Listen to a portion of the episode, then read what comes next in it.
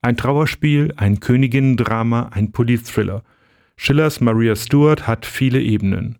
Die historische, 150 Jahre vor Schillers Werk, auf der die katholische Königin Schottlands Maria nach 19 Jahren Gefangenschaft bei der protestantischen Königin Elisabeth von England hingerichtet wird. Oder die Figurenkonstellation, bei der zwei Cousinen umgeben von einem Geflecht männlicher Strippenzieher um ihr jeweils eigenes Überleben kämpfen. Oder die der Spannung zwischen Authentizität und Staatsräson. Die Inszenierung unter der Dramaturgie von Peter Krauch und der Regie von Tim Egloff verspricht, dem Stück den Stuck abzuklopfen und es als Politthriller in ein abstraktes Heute zu verlegen. Kostüm und Bühnenbild stammen dabei von Cornelia Brey, die bereits bei den Stücken Hairspray, Der Tempelherr und die Adams Family beeindrucken konnte.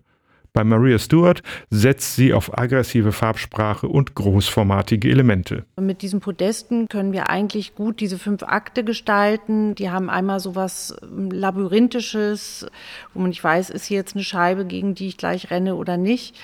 Und andererseits äh, können wir damit auch Bilder erzeugen, die, die eine große Machtdemonstration sind, in einer kompletten Portalbreite, über eine große Höhe, die Figuren ganz nah in dieser Art Setzkasten, den es auf einmal als Charakter hat, wirklich bis fast an die Rampe zu schieben und ein großes, machtvolles Bild auch herzustellen. Dieses kraftvolle Bild soll Raum schaffen, auch für Schillers Sprache.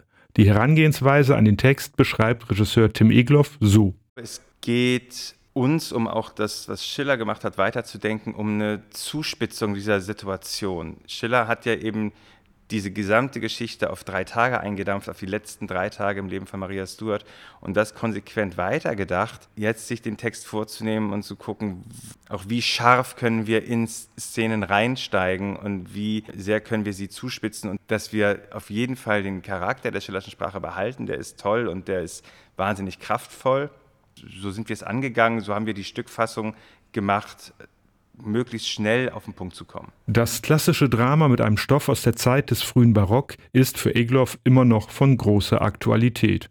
Oder gerade jetzt wieder. Die Konstellation zwischen den beiden Königinnen ist zwar eine ganz andere, trotzdem sind die Parallelen nicht zu übersehen. Als wir angefangen haben zu proben, habe ich auch häufig von Nawalny gesprochen und daran erinnert, eben auch wenn gerade andere Nachrichten des Tagesgeschäfts vielleicht gerade das überlagern, trotzdem bleibt die Situation für ihn ja bestehen oder blieb sie bestehen.